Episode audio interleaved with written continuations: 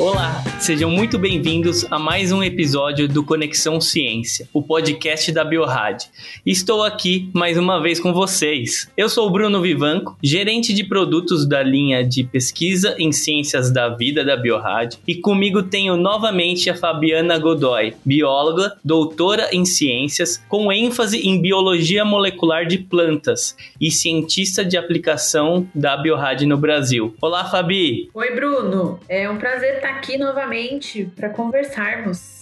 Eu gostaria de começar o nosso episódio com uma nota técnica realizada por dois pesquisadores de Minas Gerais, da UFMG e da UFO. É, nela, é, eles realizaram uma análise temporal de internações de 2012 a 2019 por síndromes respiratórias agudas graves, descontando a data do Covid, logicamente. Com isso, eles conseguem prever o número de internações típicos do período atual, ou seja, do começo do ano de 2020. Feito isso, eles notaram que o número de internações foi muito maior do que o estimado, ou seja, há um número muito maior do que o reportado de internações por Covid, muito provavelmente, mas que foram consideradas internações por outras patologias respiratórias. Isso quando pensamos em internações, mas o mesmo erro pode acontecer com as pessoas que nem chegaram a ser internadas e já se curaram em casa. A principal causa causa que eles abordam é o número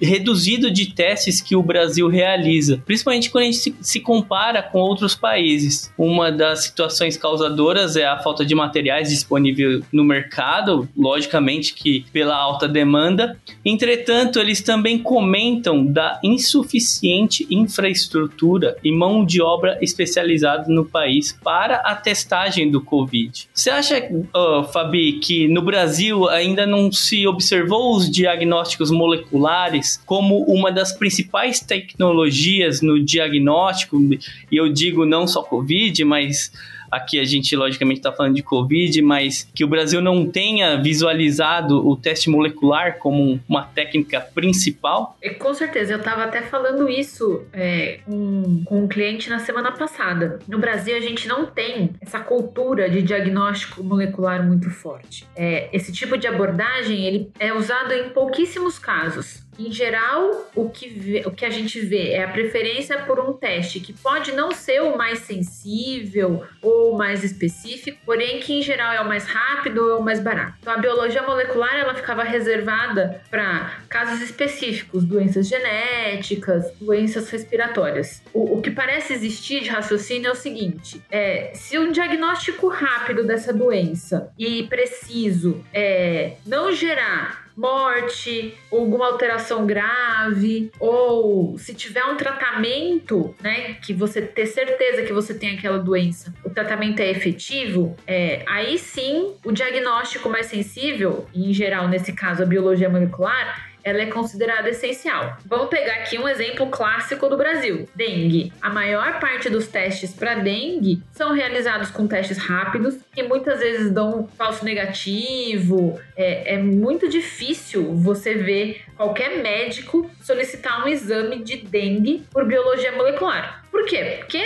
Sendo positivo ou negativo, o tratamento vai ser igual. Mas se a gente pensar recentemente, a gente teve, por exemplo, a epidemia de Zika. E aí a gente teve um começo de movimentação em prol da biologia molecular. Porque os testes, na época, os testes de sorologia, eles podiam dar falso positivo, né, devido a reações cruzadas com febre amarela ou com outras herboviroses. Só que aí o que aconteceu? A epidemia de Zika foi decrescendo e essa parte da biologia molecular foi voltando a ficar em segundo plano. Então, como, com isso, muitos laboratórios não têm esse tipo de abordagem no seu portfólio. Sim, é, a maior parte dos laboratórios que tem uma parte de biologia molecular fixa, é, produtiva, são os laboratórios maiores. E se a gente for pegar o que você até comentou, a dengue, a zika e chikungunya são até vírus, é, não, não digo comuns, mas no Brasil eles são bem recorrentes, né? É, e eles são cíclicos. Então, a,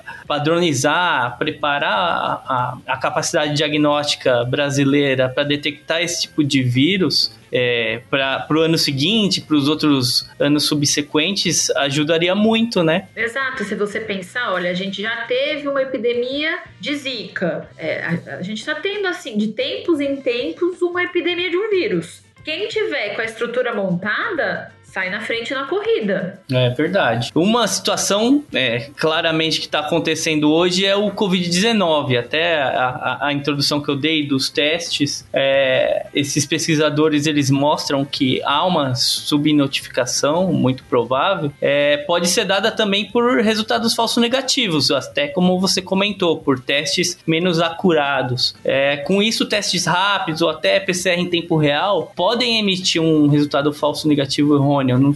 Você tem observado algum, algum relato a respeito disso? Publicações ou alguma nota? Sim, vem sendo falado, né? sobre a questão do falso negativo nos exames de PCR. É, a gente está falando de um vírus novo, exames novos, então, obviamente, do início da pandemia para agora, os testes foram evoluindo, né? Mas essa questão do falso negativo, ela é afetada por vários fatores, né? A gente tem a biologia do vírus, o momento aonde esse teste é realizado. Hoje a gente já sabe que pensando é, é, em swab nasal, o ideal é testar até cinco dias após o início dos sintomas, porque já se viu que depois disso cai muito a quantidade de partículas virais presentes também está relacionado com o tipo de amostra. Então, é, se você fizer uma coleta fazendo um swab nasal, você vai ter uma sensibilidade maior num determinado período. Se você fizer uma coleta de material é, da via aérea inferior, ela vai ter um pico em outro período. Então, assim, também vai depender do tipo de amostra que foi usado para coletar, de como foi o transporte dessa amostra e também, obviamente, as limitações das metodologias, né? é, qual foi o ensaio utilizado, né? Pensando em PCR, em RT-PCR. Então, tem vários, é, os governos, vários CDCs de diversos países desenharam primers e sondas para regiões, focando em regiões diferentes dos vírus. E cada um desses ensaios tem um desempenho um tanto quanto diferente é, entre eles. E, e, como eu falei, ensaios que foram pensados no começo da pandemia têm uma performance muito pior do que ensaios que estão sendo liberados hoje, que tiveram um maior foco em padronização. Então, tudo isso está contribuindo e contribuiu para essa questão dos resultados falso negativos. Então, em suma, há tantas variáveis que podem influenciar que a gente precisa de, de testes preparados para isso, né? Então, os, aqueles que foram criados no, no início não não estavam considerando todos esses percalços e os atuais, muito provavelmente, eles já estão mais adaptados a, a isolar meio que essas variáveis pré-analíticas. É, já foi visto, por exemplo, que em caso de pai de par de primer que estava sendo usado é, tem uma mutação, né? Tem, hoje tem uma variante do vírus e tem uma mutação bem nessa região. Então, inclusive, depois que isso foi descoberto, é, o jeito de fazer análise do resultado é, foi alterado. Isso é muito interessante. Isso daí eh, eu não estava nem sabendo. É, então, cada vez mais até o vírus pode ter mutação e aí mais exames subsequentes a gente tem que criar, né? Cada vez para outras cepas que podem ser é, desenvolvidas pelo próprio vírus, pelas suas mutações, né? Pois é, inicialmente, é, em geral, os testes acabam amplificando duas regiões diferentes do vírus. E no começo da pandemia, para uma amostra ser considerada positiva, ela tinha que ter amplificação positiva das duas regiões. Se desse só uma, dava.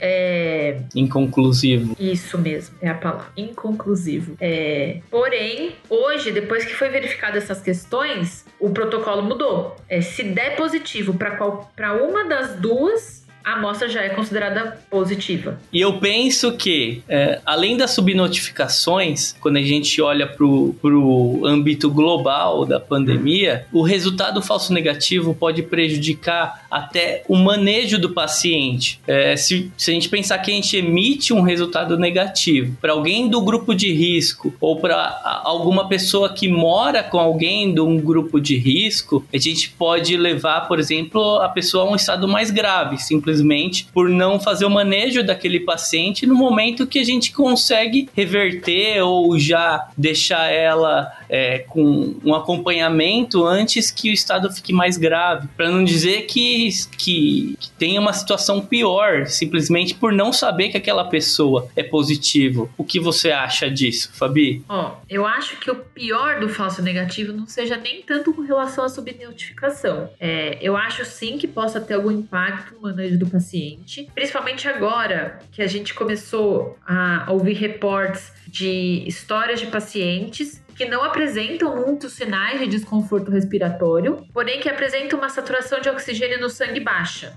Então, nesse sentido, uma pessoa saber que é positiva pode permitir que ela faça um acompanhamento dessa saturação de oxigênio dela e procure uma assistência antes que seja muito tarde ou antes que a situação seja muito grave. Né? Se a gente vê hoje que muitos médicos, quando o paciente fala que deu positivo, a primeira coisa que ele fala, você tem um oxímetro em casa? Avalia a sua, a sua saturação de oxigênio no sangue pra gente acompanhar. Porque foram reportados casos de pessoas que conversavam normal, como se não tivesse problema respiratório algum, e a saturação de oxigênio lá no chão. Então, isso é um ponto, mas o que eu acho que vai afetar mais é que uma pessoa que recebe um falso negativo, ela vai contribuir muito com o espalhamento do vírus. Porque essa pessoa, ela não vai se isolar. Se eu sou negativa, eu não preciso de isolamento. E aí ela vai transmitir isso e vai aumentando essa bola de neve. Então, um falso negativo ele é muito importante, principalmente nessa questão de frear o vírus.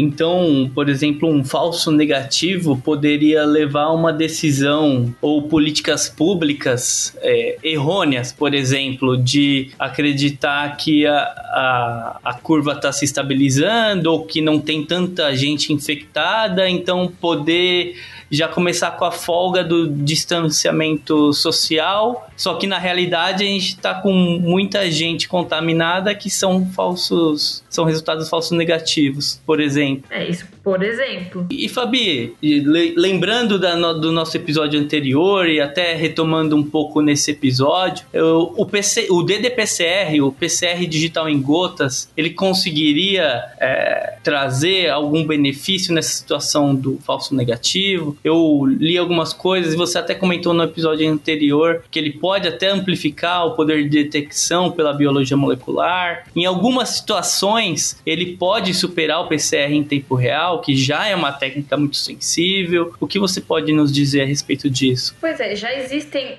alguns artigos que foram publicados fazendo esse tipo de comparação. Então, um desses artigos é ele comparou as duas amostras não em questões de limite de detecção, mas em amostras de paciente mesmo. Então, eles fizeram esse trabalho analisando 27 pacientes com suspeita de infecção pelo SARS-CoV-2 e que inicialmente tinham dado negativo pelo teste oficial de PCR em tempo real, que em testes subsequentes depois deram positivos e que tinham evidência de infecção por tomografia. Então, desses 27 pacientes que no teste inicial deu negativo, com essa mesma amostra utilizada no teste inicial, por PCR digital, 25 delas foram consideradas positivas. Então ele. Então aí o teste oficial acertou dois pacientes só. Entendi. Então ele. Há relatos de que ele pode sim ser uma, uma das ferramentas no diagnóstico de paciente, né? Sim, depois um outro grupo, é, um outro artigo fez uma comparação analítica. Lembra que eu falei que tem diversos protocolos de uhum. RT-PCR? Então ele comparou a PCR digital diversos desses protocolos. Por quê? Porque já a gente estava falando de falso negativo, né? É, eles já viram que em muitos ensaios os resultados obtidos quando você avalia amostras controle negativos eram muito semelhantes a resultados é, de uma diluição seriada baixa de uma amostra positiva. Ou seja, o que, que isso significa? Que alguns desses ensaios não conseguiam distinguir bem de uma amostra negativa e uma amostra com baixo, muito baixo número de cópias. Isso por PCR em tempo real. Eles usaram esses mesmos ensaios na PCR digital e eles verificaram que a PCR digital, em muitos dos casos, se mostrou melhor em fazer essa diferenciação. Conseguiu mesmo falar, olha, isso é uma amostra positiva e isso é uma amostra com baixo número de cópias. Se a gente for pegar o ensaio desenvolvido pela Biohad e que foi liberado agora pelo FDA americano, os testes mostraram que uma amostra, que uma amostra contendo duas cópias na reação. Tá? Então, se tiver duas cópias do vírus dentro do tubinho da reação, a gente vai conseguir, a gente consegue detectar pelo nosso kit. Uma outra coisa interessante foi que durante essa mesma avaliação foram usadas amostras que já tinham sido testa testadas por outro laboratório, usando um kit de PCR em tempo real também aprovado pelo FDA. E dessas amostras testadas, eles viram que duas amostras que eram negativas nesse teste do laboratório é, independente e que foram positivas por PCR digital. Então aí a gente está vendo que em alguns casos sim a PCR digital vai trazer uma diminuição nessa questão dos falsos negativos. Eu imagino que inclusive naqueles casos mais complexos ou casos que a gente não pode errar de forma alguma, ela poderia ser uma, uma ferramenta de grande valia, né? Então, pessoas que, por mais que deem negativo no teste rápido ou, ou coisa assim, mas é uma pessoa com alto risco, poderia usar a técnica mais sensível nesses, nessas amostras pontuais. Ah, com certeza. E Fabi, você acha que é possível ir além da análise em amostras humanas? Quando a gente estava conversando no episódio passado, a gente até comentou da extrema sensibilidade do, do PCR digital em gotas em detectar, por exemplo, é, amostras aéreas, am, as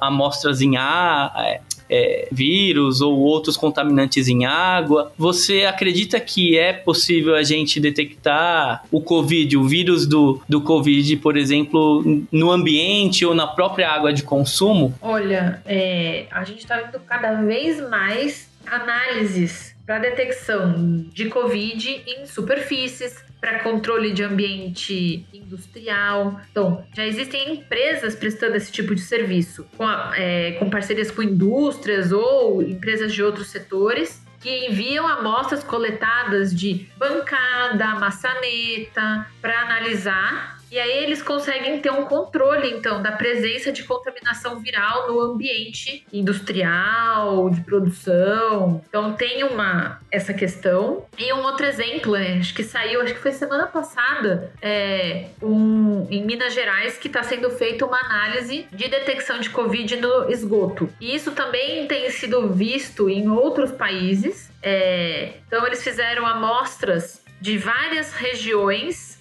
amostra de esgoto de várias regiões em Belo Horizonte e em Pagem e analisaram essas amostras para a presença do vírus. E eles conseguiram detectar a presença do vírus em oito dessas 26 regiões testadas. E esse tipo de análise, ela ajuda muito para ver como, é, na parte epidemiológica mesmo, como tá é, a distribuição de casos, é, será que está tendo mais casos do que a gente está reportando? Então é um, para um controle, mapeamento epidemiológico mesmo. Bom, Fabi, é, nosso tempo está no fim. Eu, a gente poderia falar aqui durante 30, 40, até uma hora e acho que não ia faltar aplicação para essa técnica, principalmente nessa, nessa situação atual. É, você gostaria de fazer algum comentário adicional da técnica, do Covid? Do que a gente falou hoje. Sinta-se livre. Eu acho que assim, essa, toda essa discussão de teste e sensibilidade, ela é muito importante. Principalmente nesse momento onde os estados estão falando de iniciar um processo de abertura e a gente sabe que a maior parte dos países que conseguiram controlar a pandemia utilizaram uma estratégia de testar fortemente a população. Então, nesse sentido, a gente vê cada vez mais esforço para criar novos testes. Seja um esforço no sentido de melhorar a sensibilidade, ou um esforço é, para melhorar a metodologia, fazendo que, que se possa analisar muitas amostras de uma única vez mantendo a sensibilidade, né, comparada com o padrão ouro, com a RT-PCR, ou então com a criação de novos testes que utilizem diferentes tipos de amostra, por exemplo, com saliva, mantendo também a sensibilidade e reduzindo o custo dos testes. Então, eu acredito que, como disse é, um dono de laboratório com quem eu conversei recentemente, ele falou assim: ó, dessa vez a biologia molecular veio para ficar. Poxa, é verdade, Fabi. É, eu acho que a biologia molecular agora mostrou que não só tem a sensibilidade que a gente precisa, mas que ela é maleável o suficiente para se adaptar ao que a gente precisa e qualquer tipo de, seja vírus ou bactéria com um DNA novo que não tenha ainda primer ou qualquer outro tipo de teste desenvolvido, a gente gente consegue, com esse tipo de tecnologia, adaptar para a situação atual. Muito obrigado, Fabi, tanto pelo episódio passado, pelo episódio atual. Você é sempre muito bem-vinda aqui. Obrigado por tudo. Obrigada pela oportunidade de estar aqui conversando. Obrigado, pessoal, por nos ouvir, por dar a oportunidade ao nosso canal. Se inscreva nas nossas redes sociais. Lá sempre a gente comenta a respeito de novas tecnologias ou técnicas para o público. E se você quiser também ter algum tema, tem algum tema que você queira que a gente aborde, aqui no nosso podcast. Vai lá, coloca um comentário, manda uma mensagem pra gente e não deixa de ficar ligado aqui no nosso canal Conexão Ciência para novos episódios sobre saúde, tecnologia, ideias e mais. Um abraço a todos e até a próxima.